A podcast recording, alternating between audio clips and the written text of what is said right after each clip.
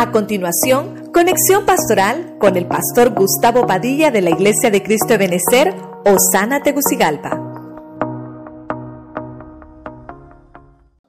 En el nombre del Padre, en el nombre del Hijo y del Espíritu Santo. Amén. Y decidieron vivir como una gran familia. Y cada día los apóstoles compartían con ellos las enseñanzas acerca de Dios y de Jesús. Y también celebraban la cena del Señor y oraban juntos. Eh, voy a tratar de, de desarrollar esa parte, ¿verdad? Celebraban la cena y oraban juntos. Hoy estamos celebrando, ¿verdad? La cena del Señor. Amén, hermanos. Porque usted me dirá, pastor, no es desayuno porque es en la mañana. El Señor le llama cena, ¿verdad? Así que el tema se llama gratificaciones en la mesa. Creo que no se, no se actualizó la, presentación, ¿verdad? Mejor me ayudan con la computadora, por favor, la mía, y la ponen mejor. Para que se actualice la, la presentación. Oramos, hermanos, oramos, por favor. Me ayuda a orar. Padre Celestial, en el nombre de Cristo te damos gracias. Una vez más te pedimos que bendigas tu palabra, Señor, en esta hora, todo lo que vamos a hacer, todo lo que vamos a realizar. Sabemos que está tu presencia ya, Señor, en medio de nosotros para bendecirnos. Señor, nos hemos preparado. Estamos en esta última mesa de este año. Señor, la última cena de este año.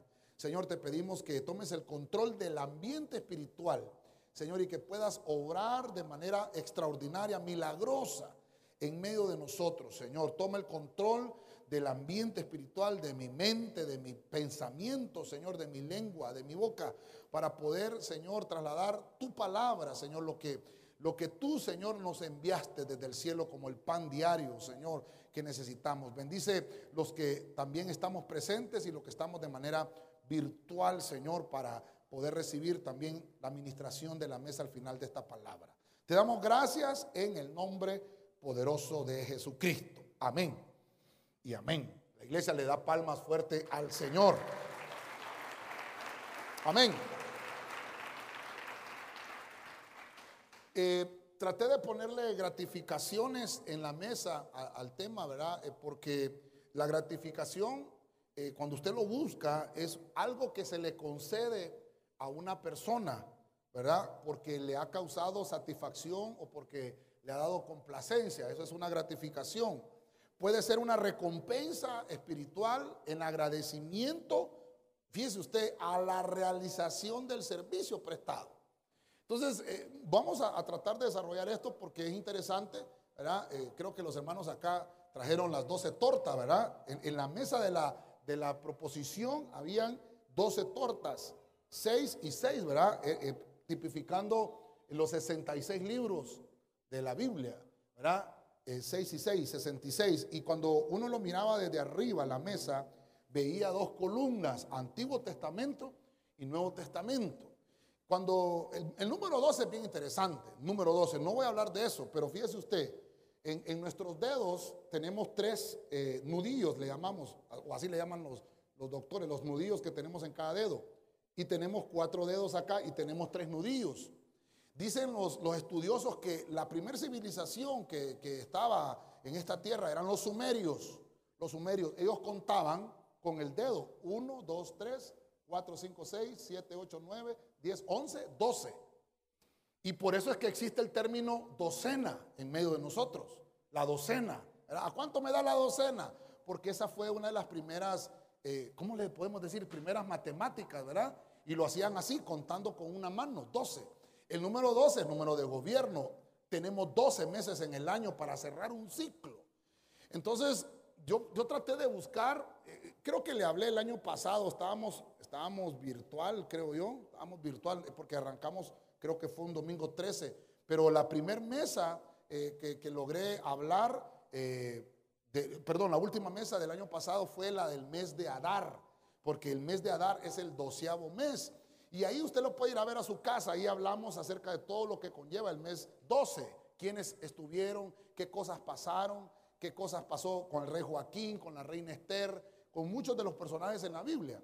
Hoy voy a tratar de desarrollar una gratificación que el Señor nos deja en la palabra, que, que nos recompensa por un servicio que hemos prestado y que hemos dado en el reino espiritual. ¿Cuántos somos servidores todos aquí, hermano? Todos somos servidores, amén.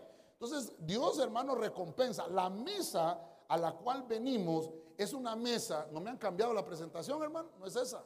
No, no, no. No es esa. No es esa. No es esa. Eh, y fíjese usted, venimos delante de la mesa del Señor y recibimos de parte de eso. Mire, no quiero, no sé, tal vez dejarlo así porque el versículo creo que sí es el mismo, pero la portada sí la vamos a cambiar. Este, voy a entrar al primer punto. ¿Sí? ¿Me pueden ayudar con el primer punto? ¿Se puede? Quiero que busque conmigo Marcos 2.15. Voy a leer la Reina Valera actualizada. Tal vez después cambiamos, pero queremos leer el, versículo primero, hermanitos, por favor. ¿Verdad? Para que... Eh, no, la presentación, papi, abrir la presentación. Abrirla, abrirla, abrirla. Pon el versículo. Vamos a ver. Amén. Ahí déjalo. Después cambiamos ahí. Leemos Marcos 2.15, Reina Valera actualizada. ¿Qué es la primera gratificación que encontramos cuando venimos a la mesa del Señor? Quiero que le ponga atención a, todos los versículos que vamos a leer, porque siempre le subrayé la palabra a la mesa, a la mesa. Jesús a la mesa. Todos los versículos que voy a leerle hoy, todos esos versículos están entre los cuatro evangelios. Mateo, Marcos, Lucas y Juan. Y me di la tarea de buscar esa parte, a la mesa. Cuando Jesús estaba en la mesa, ¿qué gratificaciones da? Entonces la primera está en Marcos 2.15, dice la Reina Valera actualizada. Sucedió que estando Jesús sentado a la mesa en casa de Leví, muchos publicanos y pecadores estaban también sentados a la mesa con Jesús y sus discípulos, porque eran muchos Oiga, eran muchos y le habían seguido. Entonces, la primera, la primera gratificación, creo que lo vimos el viernes, hablamos el viernes de una de las virtudes que debe de haber en una familia, es el perdón. Y, y, fíjese qué interesante, comenzamos una de las primeras gratificaciones cuando participamos de la mesa, es el perdón. Diga conmigo, perdón. El perdón. Y vimos el viernes, hablando de lo que es la familia, que el perdón es uno de los grandes valores humanos en medio de la sociedad. Pero cuando encuentro esto, yo dice que en la mesa de un levita, mire usted, uno eh, de la mesa de Leví, dice, en la casa de Leví, Leví, un levita, dice que era, era un fariseo y el Señor lo visitó. La gente, hermano, criticaba mucho porque el Señor estaba en la mesa de uno que no era eh, o que profesaba su creencia. Y mire usted, habían publicanos y habían pecadores. Entonces, mire usted qué interesante, porque lo primero que quiero mostrarle es que Dios, hermano, lo que nos muestra en la mesa es perdón. Porque Él ya sabe que nosotros somos pecadores. Aquí, hermano, desde el predicador para abajo, todos necesitamos el perdón del cielo. Amén. Y decíamos, uno de los puntos principales que mirábamos el viernes es, que si yo tengo algún problema o alguna complicación o alguna queja con alguien, ya sea de mi familia o un hermano dentro de la congregación, dice la Biblia, Dios ya los perdonó. Entonces ustedes perdónense porque viven bajo el mismo techo, bajo la misma casa, no digamos sentados en la misma mesa. Entonces dice aquí, el Señor estaba con ellos sentados a la mesa con Jesús. Oiga, dice que Jesús estaba en la mesa, en la casa de Leví, pero en, la, en esa casa publicanos y pecadores se sentaron a la mesa con Jesús. Y también estaban sus discípulos, porque eran muchos. Voltea a ver a usted allá atrás, hermano, ¿cuántos, cuántos sabemos hoy aquí, hermano? Estamos sentados hoy a la mesa, ¿verdad? Estamos sentados. Y la mesa, pastor, es espiritual. Pero Dios nos concede el perdón si nosotros nos consideramos a nosotros mismos o consideramos a nuestro prójimo como que si fuéramos nosotros mismos, entonces hermano no vamos a tener problemas de perdonar al hermano.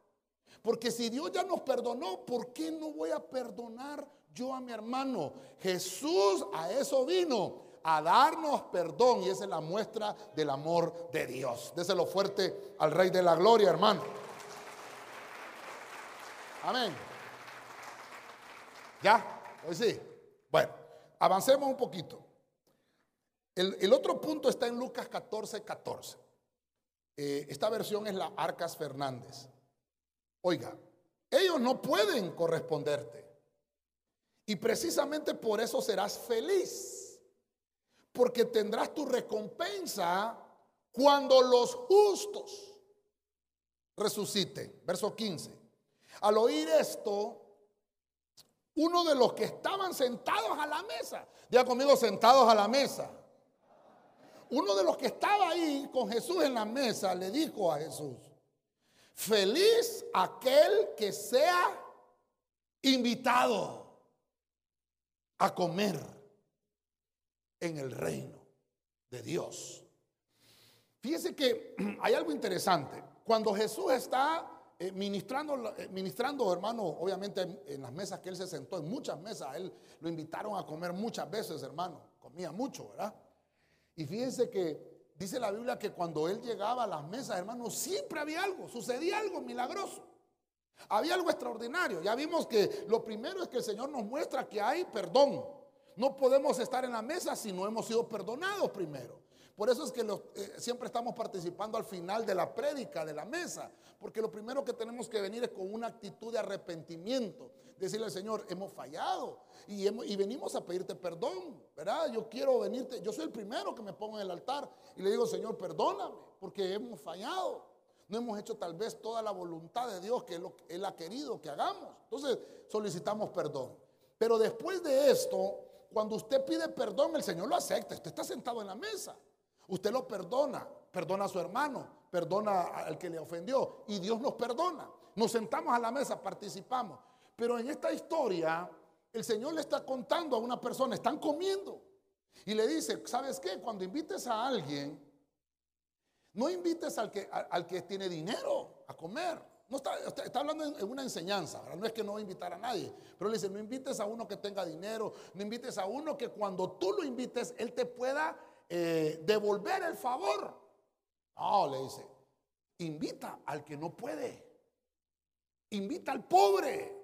Invita al necesitado a la mesa. Mire usted cómo, cómo nos está dando una gratificación el Señor, porque existe algo que va a pasar en la mesa. Entonces dice, los que son pobres, ellos no te pueden corresponder. Y precisamente por eso, oiga, serás feliz porque tendrás una gratificación, como por el tema que estamos hablando. Vas a tener una recompensa cuando resucitemos. Amén, hermano. Hay una recompensa, hay una gratificación. Entonces, dice, al oír esto, los que estaban a la mesa, feliz entonces el que fue invitado. Porque lo que está recibiendo es una gratificación de resurrección. Entonces, mire, mire, cuando yo vengo Aquí tenemos, ay Señor, ya hice relajo aquí, hermano. Mire, cuando yo vengo acá a la mesa, traigo el pan y traigo el vino, yo estoy haciendo una señal como iglesia. ¿Qué señal estoy haciendo al mundo espiritual? ¿Qué señal estoy haciendo al mundo espiritual? Que yo soy parte del cuerpo de Cristo. Y esa señal no la hace cualquiera. No la hace cualquiera. Cuando usted levanta el pan, ora por él, lo bendice, levanta la copa, ora por ella y la bendice. El mundo espiritual, estoy hablando de todo el mundo, todas las entes espirituales, tanto de las tinieblas como del reino de la luz, dicen, ah, están haciendo una fiesta. Y por eso me encanta ese coro que acabamos de entonar. Él prepara la mesa en medio de mis amigos. Ah, Enemigos. Ahorita los enemigos, hermanos, están detenidos. Porque la iglesia está en la mesa. ya le hemos ministrado eso, ¿verdad, hermano? Amén. Entonces usted hace esa señal como iglesia, levanta los elementos y lo que usted está declarando es que usted no muere. Usted va a resucitar porque es una de las gratificaciones que te da el Señor en medio de la mesa. Si usted lo cree, se lo da fuerte al Señor, con palmas, en la mano. Amén.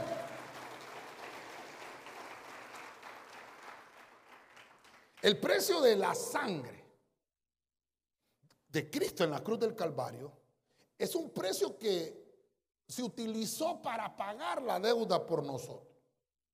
Esa deuda ya fue cancelada, pero la sangre de Cristo derramada en la cruz del Calvario tiene el poder de renovar completamente nuestra manera de vivir.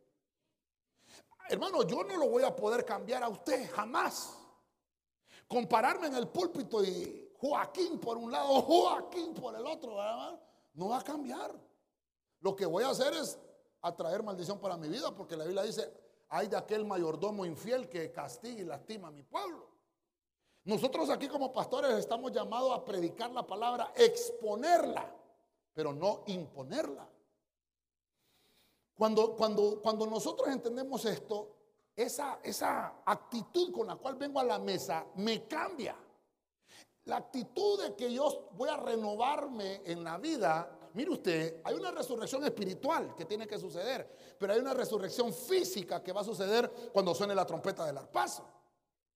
Esta resurrección es que yo vuelvo a la vida. Estábamos muertos en nuestros delitos y pecados, pero viene el Señor y nos renueva, renueva nuestra manera de pensar, nuestra manera de vivir. Y cuando venimos a la mesa ratificamos que estamos de parte del cielo, de parte de la luz, estamos de parte del que ha ganado las batallas, estamos del lado de Cristo que pagó todas las deudas en la cruz del Calvario.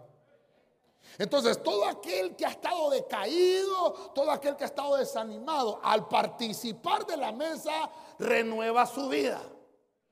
Como que adquiere nuevas fuerzas para poder caminar. Ojo con esto. Y estamos viviendo en la mesa 12 hoy. En una mesa de que usted puede ver los meses para atrás, cómo había estado, cómo había eh, empezado el año usted y cómo está hoy. Yo le puedo decir por parte del cielo, decirle, hoy usted está mejor de que como comenzó este año, porque el cielo ha renovado nuestra fuerza a través de la sangre poderosa de nuestro Salvador llamado Jesucristo. Amén. A su nombre. Gratificaciones. Vamos. Lucas 24:30, Reina Valera 60. Y aconteció que estando con ellos a la mesa, se lo vuelve a subrayar, ¿verdad? Estaba en la mesa. Tomó el pan y lo bendijo. Y lo partió y les dio. Verso 31. Entonces, ah, pasó algo. Hermano, cuando Jesús está en la mesa con sus discípulos, pasa algo. Fueron abiertos los ojos y le reconocieron. Mas él desapareció de su vista. Ok. Voy por, el tercer punto. Mire, creo que, hermanos, averigüenme cuántos temas tenemos ahí en el YouTube de Santa Cena. ¿Cuántos temas? Hay uno de los temas, creo que el año pasado también lo prediqué, estábamos en pandemia, hermano. Y le puse sentados a la mesa. Busqué todos los versículos donde dice Jesús sentado en la mesa. ¿Qué pasó cuando Jesús estaba sentado en la mesa? Y, hay cosas interesantes que vimos ahí. El tema de hoy no es ese. El tema es las gratificaciones que Dios hace, no que hizo, no, que Dios hace cuando nos sentamos a la mesa con Él. Ya vimos que nos perdona, ¿sí? Una vez que nos perdona, nos da resurrección. Usted ya lo tiene. ¿Cuántos han sido perdonados? Entonces usted ya tiene resurrección. Fue perdonado inmediatamente. Fíjense que el ladrón en la cruz le dijo, Señor, acuérdate de mí cuando vengas como rey. Hoy estarás conmigo al otro lado del velo, vivo. Entonces da otra gratificación. Y mire que el ladrón en la cruz no se sentó a la mesa nunca. Eso ya sería otro tema que vamos a desarrollar. Lo tercero que le quiero mostrar, ¿cuántos temas, cuántos temas me averiguaron? Van 60 con el de hoy 61, ¿verdad? Mire, 60, ah, 70. Ah, 60 con el de hoy. Dios Imagínese usted, 60 temas hemos hablado de Santa Cena. Ahora, la tercera cosa que Dios te da, una gratificación, es que te, te da revelación. Dice la Biblia que aquí, mire, estamos aquí en la mesa de un resucitado. Cristo está resucitado. El cuerpo de Cristo está resucitado. Por eso estoy tratando de, llevarlo y me da la tarea de buscar los versículos de manera, tal vez ponerlo cronológico. Nos perdona, nos ministra resurrección. Pero mire qué es lo que pasa después de que nos resucita, que nos renueva la vida. Nos da revelación. Quiere decir que no vamos a obtener revelación si no es renovada nuestra manera de vivir, si no es renovada nuestra mente. No vamos a poder entender los misterios. No lo vamos a poder entender. Por eso, mire, tan importante venir a la mesa. Miren cuántas cosas hay. Entonces, dice la Biblia que Cristo estaba resucitado. Ya había resucitado, ya habían pasado los tres días. Y van camino a Emaús y van los discípulos hablando y decían, Dios santo, ¿te acuerdas cómo eh, Jesús, verdad, ministró? Iban platicando y dice que el Señor se les apareció en el camino, mas ellos no lo reconocieron. ¿Por qué? Porque estaban caminando en el camino del enfriamiento. Emaús significa desánimo, enfriamiento, desolación. Iban, hermano, tristeza. Qué administración más terrible. Y el Señor, hermano, dice que iba con ellos platicando y empezó a hablarles el Señor.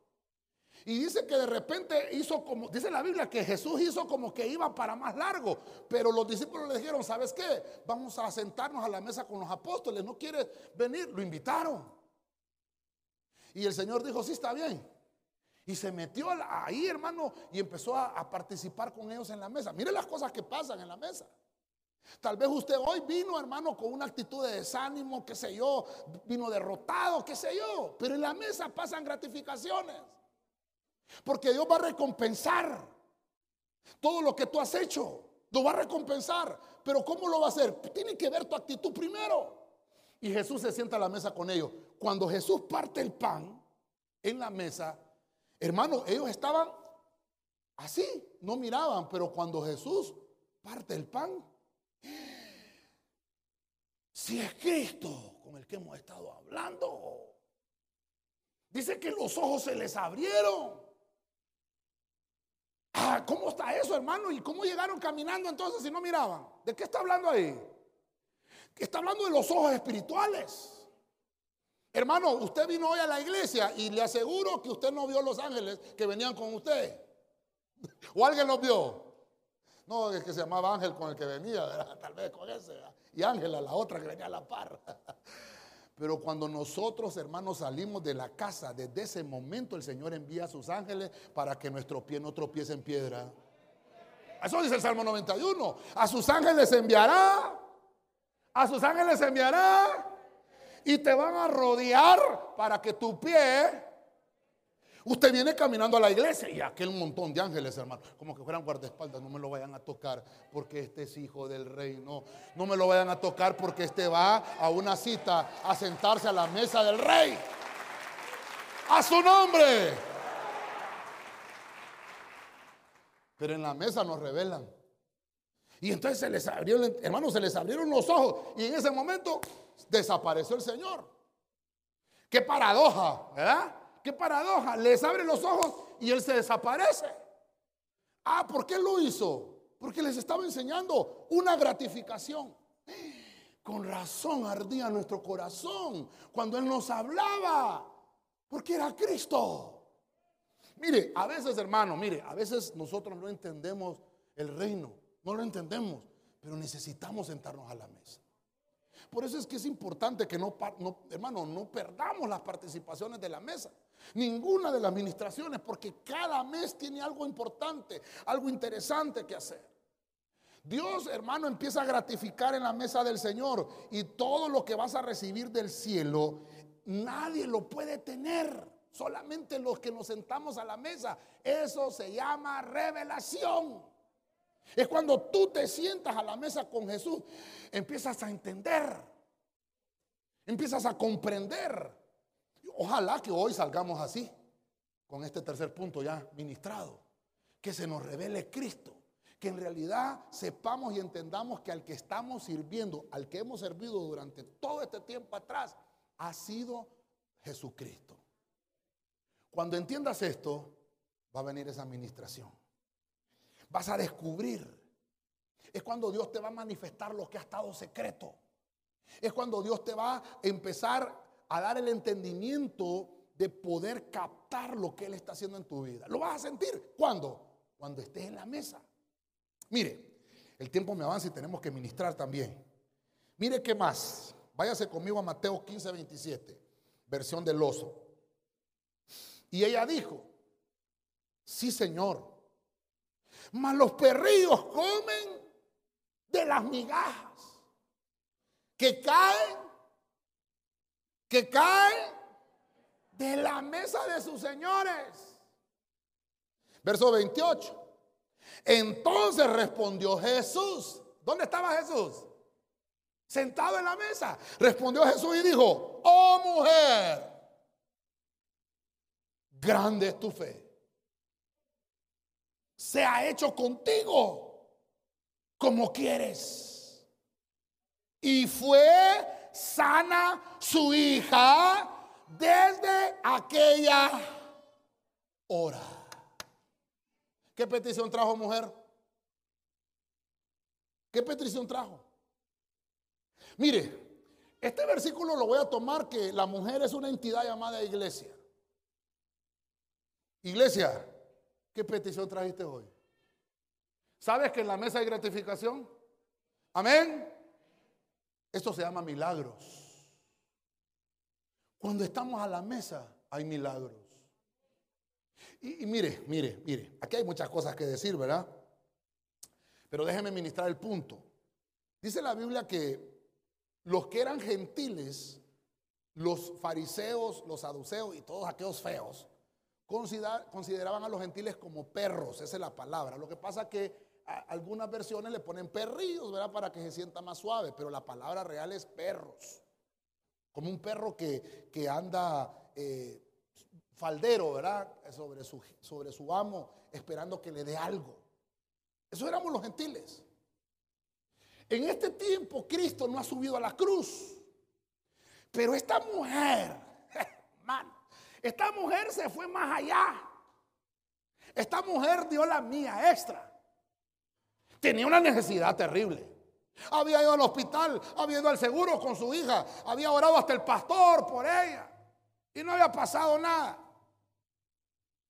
Y dijo, pero Jesús está sentado en la mesa. Voy a ir donde está Jesús en la mesa.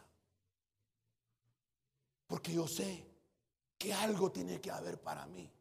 Y no me importa que me digan perro. No me importa. Hermano, hasta lo cantamos, que me importa que critiquen, que no entiendan, que me digan que estoy loco. ¿Por qué? Porque lo que yo hago, lo hago. El Señor va a conocer mi corazón y se va a quedar mujer, hermano. Uh. Está Jesús en la mesa. Hermano, ¿caen migajas en la mesa, sí o no? Y caen, hermano. ¿Qué pasa cuando usted come en la mesa? Ahorita que vaya a echarse el pollo chuco a la casa que el migajero que queda ahí, hermano. las migajas de las tortillas, migajas del pan, de todo, hermano. Hasta el pollo. Deja aquel chirispero ahí, hermano. Y no digamos los niños, ¿verdad? El migajero que en la mesa y sanitizar de todo ahora, hermano. Para que quede la mesa limpia. Cuando usted va a un restaurante y dice, esa mesa no está limpia porque alguien comió ahí. ¿Me estoy dando a entender, iglesia? Pero son migajitas. La comida, el plato fuerte ya se lo comieron. Miren lo que nos va a ministrar el Señor hoy. Si aún de los pedazos que caen de la mesa, esa mujer recibió un milagro, gran milagro, de una migaja. ¿Qué cree que va a pasar con usted que está sentado en la mesa, no esperando una migaja? ¿Qué va a pasar con usted que Dios le está poniendo pan en su mano? Y le está poniendo vino en su mano. Y le está diciendo, ven a participar conmigo acá porque te voy a gratificar. ¿Cuál es tu necesidad? ¿Cuál es tu petición? Porque no importa, yo soy el Dios de dioses, soy el rey de señores, soy el médico por excelencia. Y lo que tú estés necesitando, lo que tú estés ocupando, será hecho contigo como quieres. Dáselo con fuerza al Señor, hermano. A su nombre. en ese mismo momento, cuando Jesús soltó la palabra, fue sana su hija. Aquí han venido hermanos enfermos, hermanas enfermas. Y cuando participamos de los dos elementos, en ese momento, milagro. La administración, hermano, sucesos divinos. Cosas que no se explicaba. Cosas, hermano, cosas extraordinarias en la atmósfera espiritual. Y esa mujer, hermano, esa mujer probó una migaja. Ese es el punto acá. Mire, la fe nuestra tiene que ir en aumento. En aumento, no deje que, que esa fe se le seque. Porque solamente una fe en aumento puede accesar a los milagros.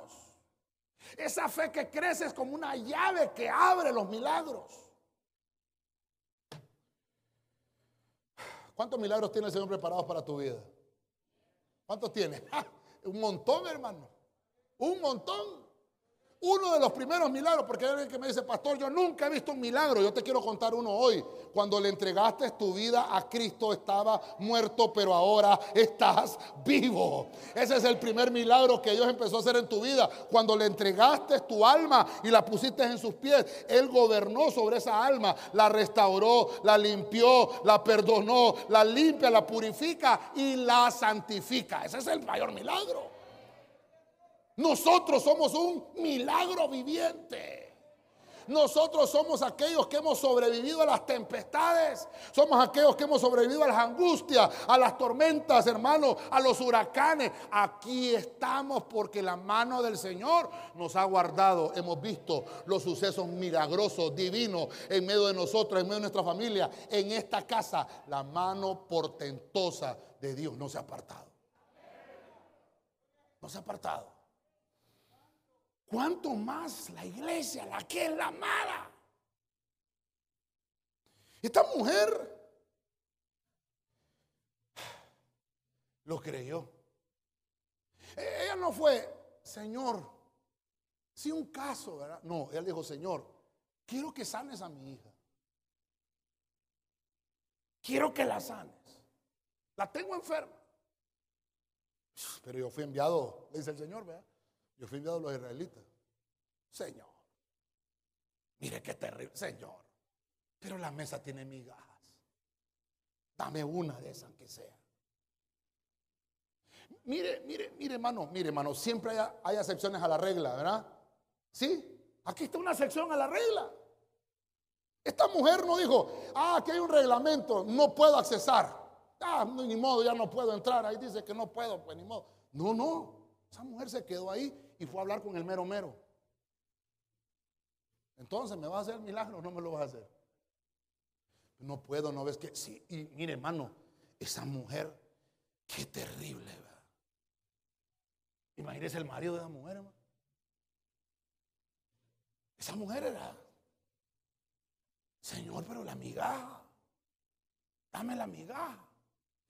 Y el Señor le dice, ah, Mire, cuando, cuando ella ya confiesa, grande es tu fe. ¿Cuántos, hermanos? Mire, ahí estaba el Señor sentado en una mesa de, de religiosos. Pero no pudieron. Hermanos, los que estaban sentados a la mesa ahí con Jesús no pudieron aprovechar la gratificación de la mesa. ¿Sabe quién, quién aprovechó la gratificación? Esa mujer. Esa mujer. ¿Sabe usted, hermano, que a veces venimos acá, estamos presencial? Dios mío, no me molesto, pastor. Pero los que están virtuales están recibiendo más bendición porque creen más que nosotros a veces. Así le pasó a esta mujer. Esa mujer oyó, oyó que Jesús estaba comiendo. ¡Ay, está Jesús!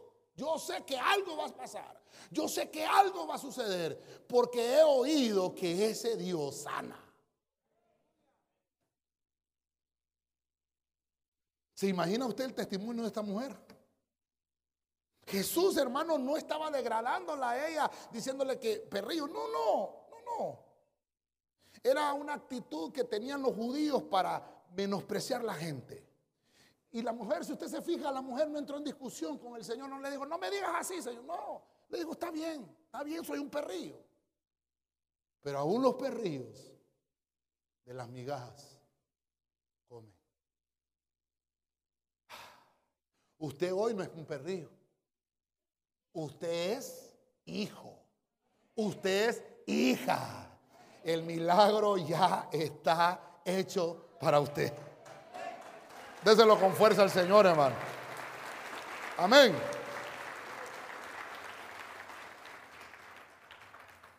Estamos hablando de gratificaciones, ¿verdad? Lucas 14, 10, Biblia de las Américas. Sino que cuando seas invitado, ve y siéntate en el último lugar. Para que cuando llegue el que te invitó, te diga, amigo, ven más adelante.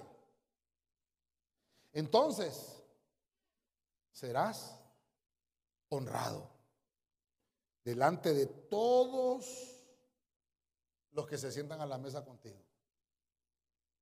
Entonces vuelvo, mire cuántos versículos llevamos ya. ¿Cuántas gratificaciones encontramos en la mesa? A esta mesa eh, le puse yo la gratificación de los honores. ¿Qué rendirle honores a alguien? mire, mire, hermano, perdóneme. Usted me dirá, ay, el pastor nunca me ha dado una palmadita en la mano. Qué bien hizo el trabajo. Qué gordo más desaprovechado ese. No, si es que aquí las gratificaciones no las del gordo. Y no dicen que hay que pegarle al gordo, pues para. No, pero eso es otra cosa. Aquí, hermano, usted está hablando que es Dios el que te da la gratificación. Amén, hermano. ¿Usted lo cree?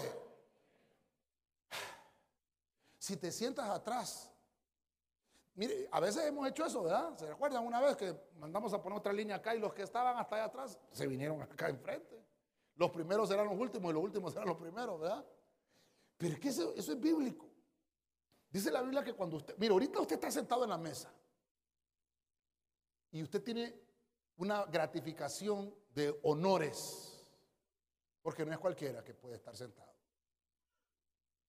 Y cuando usted está sentado a la mesa, dice el Señor, te estoy diciendo y estoy dando una señal al mundo espiritual, ahora el Señor, que te tengo estima. Una estima público, que todo el mundo lo conoce. Por eso es, hermano, que hay gente que me escribe y me dice, pastor, solo llegué a la iglesia y mira el montón de problemas que tengo. Yo no iba a la iglesia, yo vivía tranquilo. Mentiras, hermano, usted no vivía tranquilo. El diablo lo tenía dormido. Cuando uno viene a la iglesia y le empieza a machucar la cola al diablo, es que el diablo se enoja. Y por eso es que empieza a revolcarlos a unos a veces, ¿verdad? Porque le estamos, hermano, algo estamos haciendo bien que el enemigo sabe que tiene que, que, tiene que ponerte tropiezo. Cuando, cuando tú estás haciendo algo que sabes que es bueno, que es que algo que le agrada a Dios y encuentras oposición, es que el diablo sabe que le está haciendo tropiezo. Más bien alégrate. Y no te pares. Síguelo haciendo porque vas a sentir la estima de parte del cielo porque el Señor te está honrando. Te vas a sentar enfrente. Te va a llamar el Señor. Hey, ¿qué estás haciendo hasta atrás? Amigo, vi, que, vi, que veniste hoy al culto. ¿Qué hiciste? Veniste para acá, papá.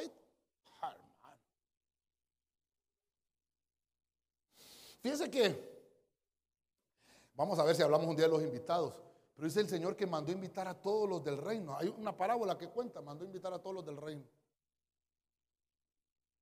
Y todos pusieron excusa. No, no voy a ir, es que tengo, que, me acabo de casar, tengo que cuidar a mi mujer.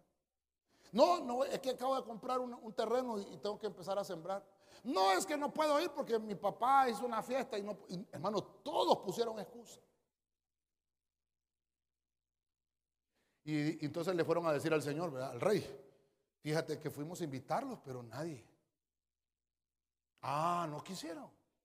Bueno, váyanse a las plazas, busquen a los ciegos, busquen a los sordos, busquen a los mudos, busquen a los que no pueden caminar, a los mancos, y tráiganlos a ellos. Esa es una parábola. Y yo se lo he dicho que eso tiene, tiene también connotación escatológica. Cuando los pastores y los ministros somos enviados a la tribulación a traer ciegos, sordos, mudos, cojos, mancos. No estoy pasando lista. Pero, hermano, cuando el Señor te, te invite, siéntete honrado. No desprecies la invitación del Señor. El Señor te está diciendo, hijo, participa en la mesa. No, no, Señor, es que tengo un gran pecado. Que no. no, hermano, ¿qué le está diciendo al Señor?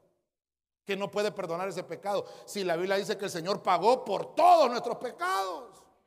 Y si el Señor te está invitando, hermano, siéntete con honores. Porque el Señor quiere hacerlo de, de manera pública. De decir a las, a las potestades que eres de grande estima para el Señor. Que no fue en vano el sacrificio en la cruz. Que te está llenando de dignidad. Mire, mire. Cuando nosotros graduamos a los hermanos acá de, de la, doctrina intermedia de mayordomía, les ponemos todas. Y, hay hermanos, un hermano, cuando estábamos presencial, llorando estaba poniendo la toga. ¿Qué le pasa, hermano Leo? No le entra la toga. nunca me he puesto una toga en mi vida. Llegué hasta tercer grado, me dijo el hermano. hermano, yo casi me pongo a llorar con él ahí también, hermano. Hermano, qué tremendo, hermano, que Dios nos gratifica. Que hermano, hermano, siéntase honrado. Que Dios, mire qué bonitos aquí los hermanos con su saco, con su corbata. ¿Cuándo se había puesto corbata usted? Si hay unos hermanos que todavía ni pueden hacer el nudo. Fíjense que yo, allá por 1986, acá por el barrio La Hoya, había una iglesia, allá me fui a meter yo. Y era una casa, y ahí estaba yo, hermano. Y de repente iba todos los domingos, todos los domingos, todos los domingos, porque yo vivía aquí en el sitio. Y, imagínense, agarraba el bus, el bus me dejaba en el Guanacaste. Y del Guanacaste caminaba, subía por el Hotel Honduras Maya, llegaba al final del Boulevard Morazán. Eh, estaba una gasolinera ahí, que todavía está ahí, y por ahí estaba, ahí, por ahí estaba, ahí caminaba. Terminaba el culto en la mañana y mire usted, como, como había culto en la tarde también, nos quedábamos todos ahí, comíamos, hermano. Mi mamá ni cuenta de daba todo el día yo en la iglesia, hermano. Terminaba el culto de la tarde, hermano, a bajarme en la oscurana. Antes no era, antes no era peligroso, era sano. Bajaba por todo eso, hermano. Y agarrar el bus ahí al Guanacaste al sitio. Todo el día en la iglesia. Iba todos los días. Me acuerdo que Dios, de Dios goce ese pastor, Amílcar se llamaba ese pastor. Y fíjese que me dijo, de tanto que iba, ¿verdad? fíjate que te voy a, te voy a poner, me dice, como presidente de los juniors, me decía. Entonces quiero que ahí les ministres una palabra y que no sé qué, pero me dice, tenés que venirte. Bueno, yo ni, saco, ni, ropa tenía pero para tener saco. Entonces, ¿y cómo hago? No, venite, ¿tenés una camisa de botones ahí? Sí, bueno, ahí que te presten una corbata. Y cree que podía hacerme el nudo. no, hombre, hasta un hermano me enseñó. 1986 aprendí a hacer el nudo de corbata. En aquellos entonces no habían celulares como hay ahora. Yo quería enseñarle a mi mamá que había, me había puesto una corbata. Cuando yo tenía 12 años me puse mi primer corbata.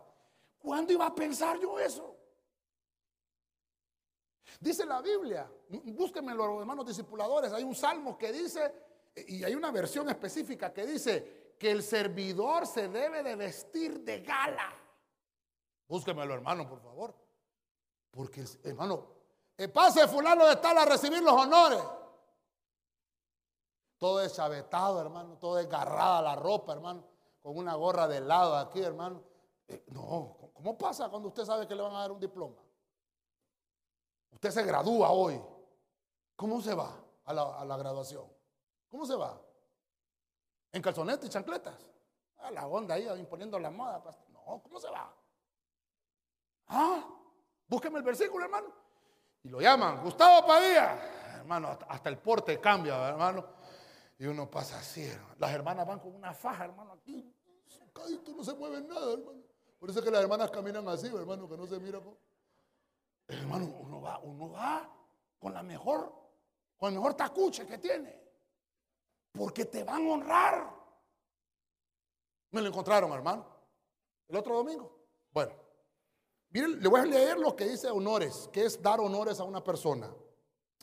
Es la manifestación pública de respeto, admiración, estima, que se siguen unas pautas para ofrecerle a una persona en razón de un cargo que ha desempeñado.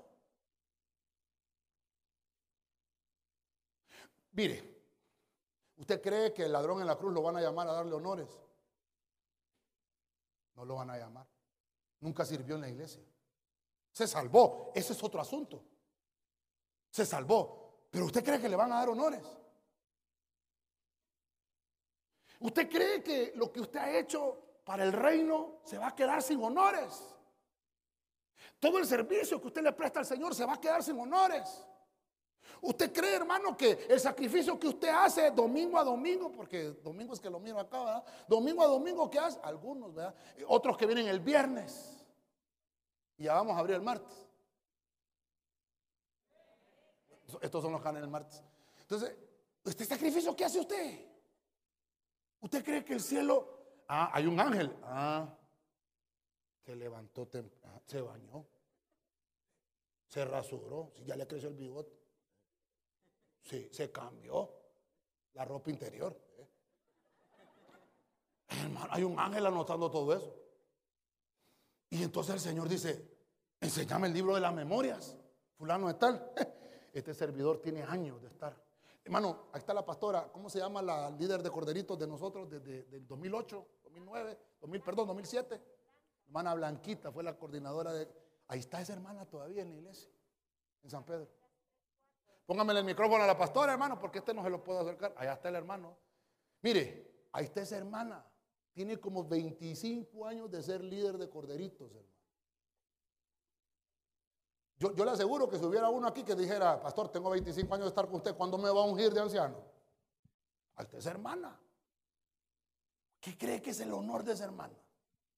Fíjese que me manda mensajitos de repente, que Dios me la bendiga. Yo creo que a veces me mira me pone, cuando subo una foto, cuando subimos las fotos de la iglesia, Dios me los bendiga, pastores. Yo le doy gracias al Señor, me dice, que los tuve y que me dio el privilegio el Señor de poderlos coordinarme en su crecimiento espiritual. Wow. Hermano, ¿qué dice la Biblia de Ananías que oró por el ministerio de Pablo? Y no se vuelve a mencionar, a mencionar Ananías en la Biblia. El Señor le dijo, Saulo, vete a la casa de Judas, vive a la derecha, pero Judas no el traicionero, el, que está derecho, no el que está en la izquierda, en la derecha. Te vas ahí, ahí está Ananías y va a orar por ti. Y dice que ahí está Ananías, le apareció el Señor, le dijo, que va a venir, ¿cómo? Cruz, cruz, cruz, que va el diablo y venga Jesús, ese hombre mata. No, te estoy diciendo que él viene, que ores por él. Y Ananías, hermano, oró por el ministerio de Saulo. ¿Qué honor le dio, hermano? En el cielo buscaron, alguien tiene que orar por Saulo porque este hombre es un apóstol, es un arquitecto del reino. ¿A quién le vamos a poner la tarea de que habilite el ministerio de este hombre? Señor, el que está en Ananías ahorita orando en la casa de Judas, mándenlo ahorita donde él. Hermano, el cielo así trabaja. ¿Cómo dice la Biblia? ¿Versión? Eh, Biblia de las Américas, Zacarías 3:4. Y este habló y dijo a los que estaban delante de él quitadle las ropas sucias.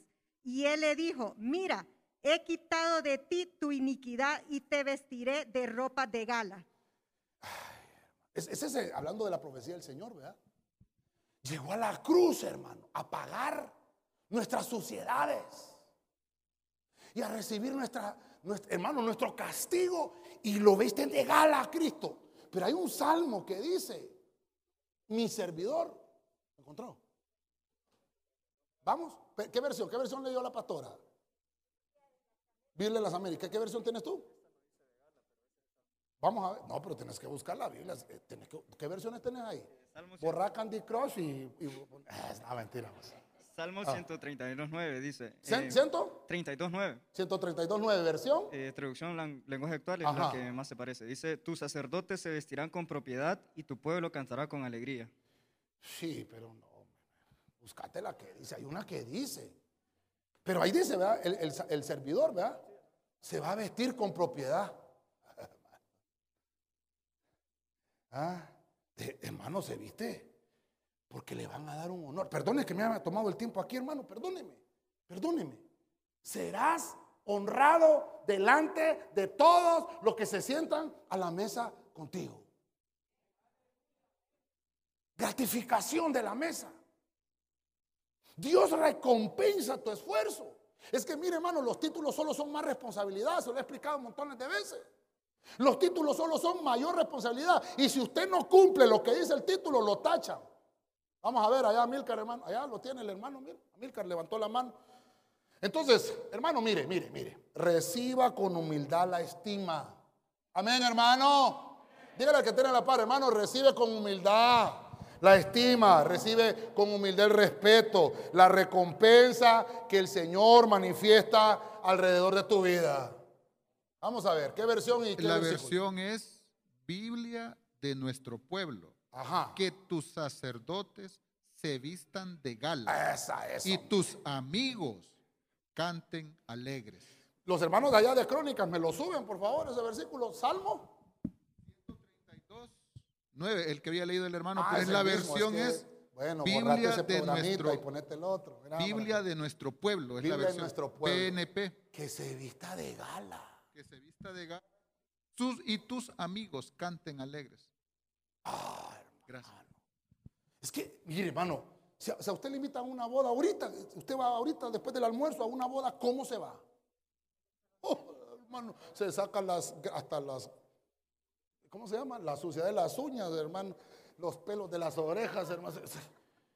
Se, va, pero hasta desparasitado uno, hermano. ¿Y cómo venimos a la casa del Señor, hermano? ¿Cómo venimos a presentarnos al servicio del Señor, hermano? Ay, pastor, es que solo tengo un saco. No importa. Lávelo. Si de todas maneras venimos cada ocho días.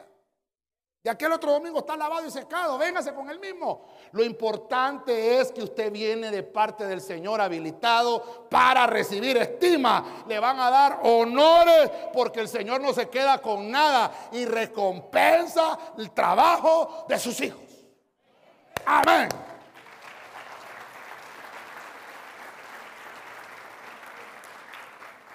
Lucas 12:37. Dios mío. Versión latinoamericana 1995. Felices los sirvientes a los que el patrón encuentre velando a su llegada. Yo les aseguro que él mismo se pondrá el delantal, los hará sentar a la mesa y lo servirá uno por uno. ¿Se da cuenta? Está hablando Cristo. Felices los servidores. Dígame los servidores. Te está llamando el Señor a la mesa. ¿Qué gratificación esta? Dignidad. Diga conmigo dignidad. Es el respeto merecido. Hermano, las tinieblas nos han pisoteado. Yo no sé qué comentarios escucha usted. Eh, hermano, que le entre por aquí, que le salga por acá. Aquí. Me sale. Yo ya sé. Yo ya sé lo que el Señor me prometió. Yo ya sé lo que yo soy delante del Señor. Así que cualquier comentario que. Aquí, ah, hable, hable, hable, dele, dele, dele. ¿Eh? Aquí. ¿Eh? ¿Qué fue? No deje que baje al corazón, porque lo va a amargar. Entonces mire lo que dice el Señor. Hay sirvientes que el Señor los va a llamar. Oiga bien, cuando estén esperando la venida secreta. Servidores, hermanos, que saben que, que no es para el Señor. Perdón, no es para el pastor, es para el Señor. Lo que hacen. Que están ahí hermano, haciendo su servicio, en cualquier momento viene el Señor. Ay, hermano, imagínese que usted esté trapeando en la casa del Señor. Qué lindo que viniera el Señor ahorita y me vaya trapeando, ¿verdad? Lindo, hermano. Ay, aquí lavando este, este sanitario. Que venga el Señor ahorita. Ay, aquí el Señor. Ay, hermano. Hermana, va para el sanitario. Ponga otro, hombre. Me que las uñas, ¿ve? Ah, entonces Hermano, el respeto lo estás perdiendo. Creo que hay unos guantes, ¿verdad, hermanos? Las hermanas, hay unos guantes que, para que no se les dañen las uñas a las hermanas. Ay, sí hay. Mañana se los compro si no me creen. Así, hermano. cubren aquí la punta dura para que no se les quiebren las uñas. Para los hombres hay un montón de guantes, ¿verdad? Pero hermano, hay que hacer la obra del Señor con alegría. Porque en la mesa hay gratificación. Fíjese que, fíjese que la dignidad de una persona es la cualidad del que se hace valer. Yo me hago valer lo que yo soy. Uno que se comporta, él se comporta con responsabilidad. Ese es un digno. Que yo sé, yo sé que soy digno y me comporto con, con responsabilidad. Pero mi comportamiento irresponsable me quita dignidad. Me resta. Entonces, hermano, ¿quién es el que, quién es el que se quita la, la dignidad? Somos nosotros mismos. Pero Dios te está dando la dignidad en la mesa. Cada vez que venimos a la mesa, mire, esta es la mesa número 12 de este año. Cada vez que hemos venido a la mesa, Dios te da dignidad. Dios te da dignidad, pero a veces la vamos a votar afuera. Somos nosotros, por eso este punto es importante. Porque dice, felices los sirvientes, porque yo les aseguro que el Señor se va a poner el delantal y Él los va a servir. Ah, aquí está hablando entonces de uno, uno que es digno. Es uno, hermano, que se mantiene permanentemente en su posición, que no se mueve, que ahí está, mes a mes, y va cambiando, como la luz de la aurora, que va de aumento en aumento hasta que el día es Ah, ese es un odino. Ese merece un respeto. Y, mire, hermano, perdóneme, perdóneme, pero en el reino de los cielos, Jesús está profetizando. Les aseguro que Dios los va a servir uno a uno. Dice que uno, uno digno actúa con seriedad y con respeto hacia sí mismo y hacia los demás no deja que lo humillen. Uno digno. No deja que lo humillen ni que lo degraden. No, deja. No, no, me estás diciendo, me estás diciendo que yo soy responsable, comprobame. Sin pelear, va, porque el tono da la música. Usted le dice, me estás diciendo comprobame. No, no, no, tranquilo. Comprobame. Porque yo hago las cosas como me las enseñó el Señor en la Biblia. Hermano, esto es complicado, ¿verdad? Solo lo vamos a entender. Ya le dije, ¿verdad? Nos van a poner los antiguos de la revelación en la mesa. ¿Y cuántas cosas hay en la mesa? No las había visto porque no miraba, estaba como Mr. Magoo, hermano. Pero cuando el Señor le pone la revelación, ¿cuántas cosas hay en la mesa? Si el que está, no miraba a quién servía, si el que me está sirviendo es el propio Señor. ¡Ah!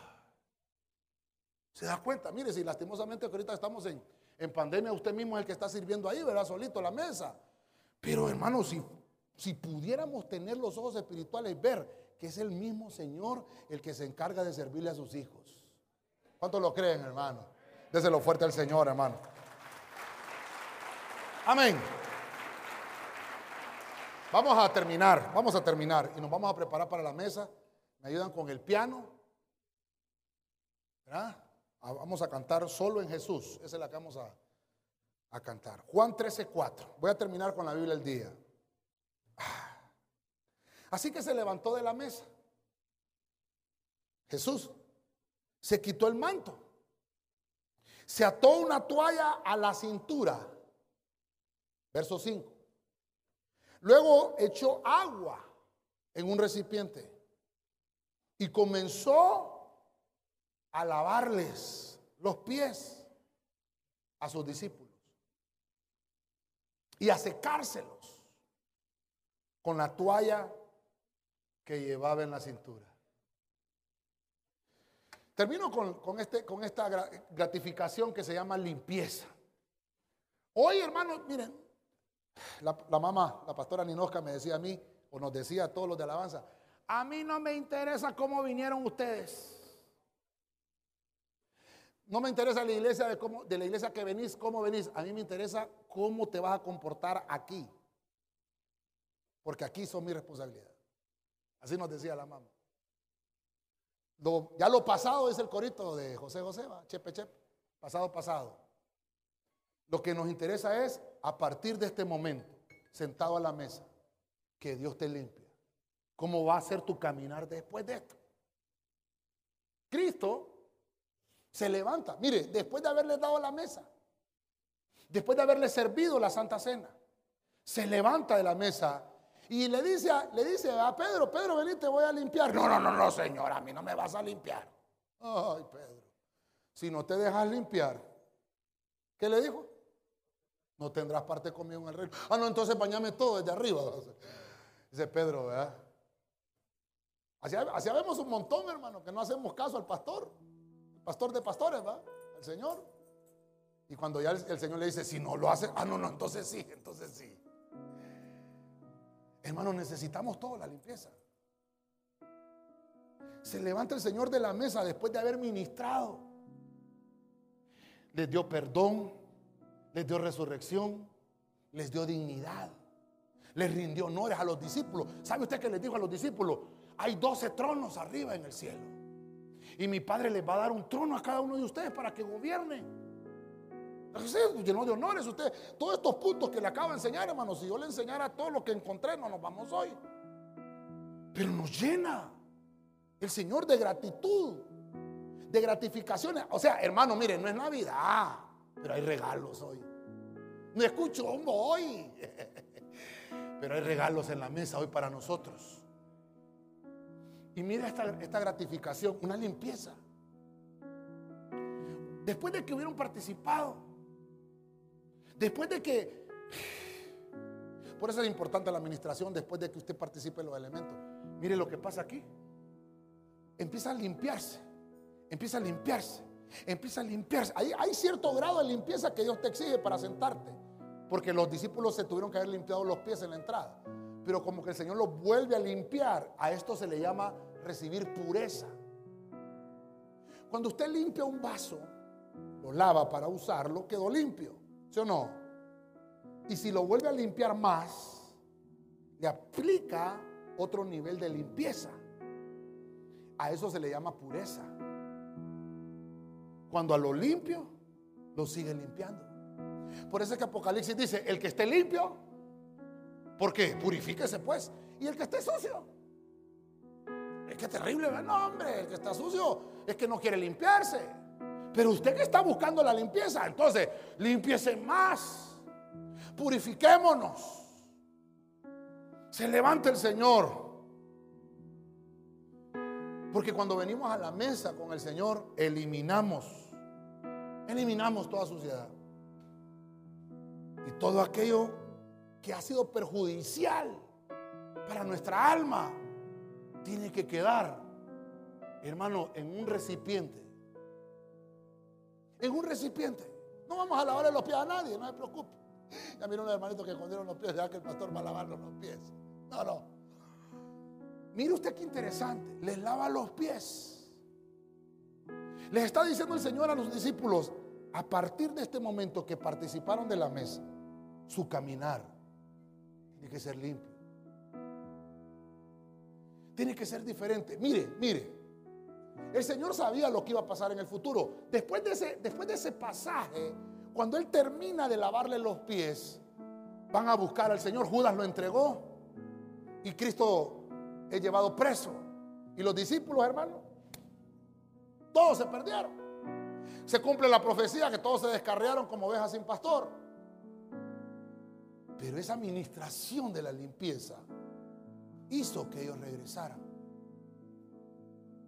Esa, esa administración, miren lo que le estoy ministrando hoy, esa, esa parte de la administración fue tan importante que el Señor los recuperó a todos. Por eso el Señor dijo, de los que me diste, ya resucitado, de los que tú me diste, ninguno se perdió. Ninguno. Hermano, es necesaria la limpieza. Ah, no, si ya me limpié yo. No, sígase purificando. Entre más limpio, mejor. Entre más puro, mejor. Entre más santificado, mejor. Necesitamos recibir pureza. Dígale al que tiene la par, hermano, necesitamos recibir la pureza del cielo. Voy a finalizar. Hablamos de las gratificaciones en la mesa. Siete gratificaciones de, de Mateo a Juan, ¿verdad? Solo en el Nuevo Testamento. Cuando Cristo se sentó a la mesa, una de las primeras gratificaciones fue el perdón de nuestros pecados. Porque el perdón es el mejor valor humano que puede recibir una persona. Es el perdón. Cristo te perdona. No sé cómo viniste hoy, pero Dios hoy ya te perdonó. Porque tiene esa gratificación. Dos, te resucita de tu mala manera de vivir. Porque estuvimos muertos en nuestros delitos y pecados. Y nos cambia, nos renueva nuestra manera de pensar, nuestra manera de vivir. Tres, luego que hicimos esos dos pasos importantes, perdón y resurrección, nos em, empieza a dar revelación el Señor a través de su palabra. Es cuando empezamos a descubrir los misterios escondidos, lo que estaba para nosotros que no veíamos, porque estábamos sin perdón, porque estábamos, hermano, sin vida. Ahora que ya vivimos, tenemos revelación. Número cuatro, empiezan a manifestarse milagros empiezan a suceder cosas extraordinarias en nuestra vida. Hay sucesos divinos en nosotros. Número cinco, entonces el Señor te coloca honores. Te, te, pone en un estima público. Mire que la Biblia dice que nos va a poner en lugares donde la gente nos vea que Él nos está recompensando por nuestro servicio. No se va a quedar sin recompensa. Número seis, el Señor nos da la gratificación de la dignidad porque te da el respeto merecido. Uno digno es uno, hermano, que es responsable en todos sus actos. Entonces el Señor le da la gratificación. Número siete, el mismo Cristo nos limpia. Y eso es que cada vez que nos limpiamos más y más, nos convertimos en cristianos puros, en cristianos que fueron purificados, no por la mano de un pastor, no por la palabra de un pastor, sino por la administración del Señor Jesucristo a su cuerpo. Estamos siendo gratificados en la mesa del Señor. Déselo con fuerza al Rey, hermano. Amén.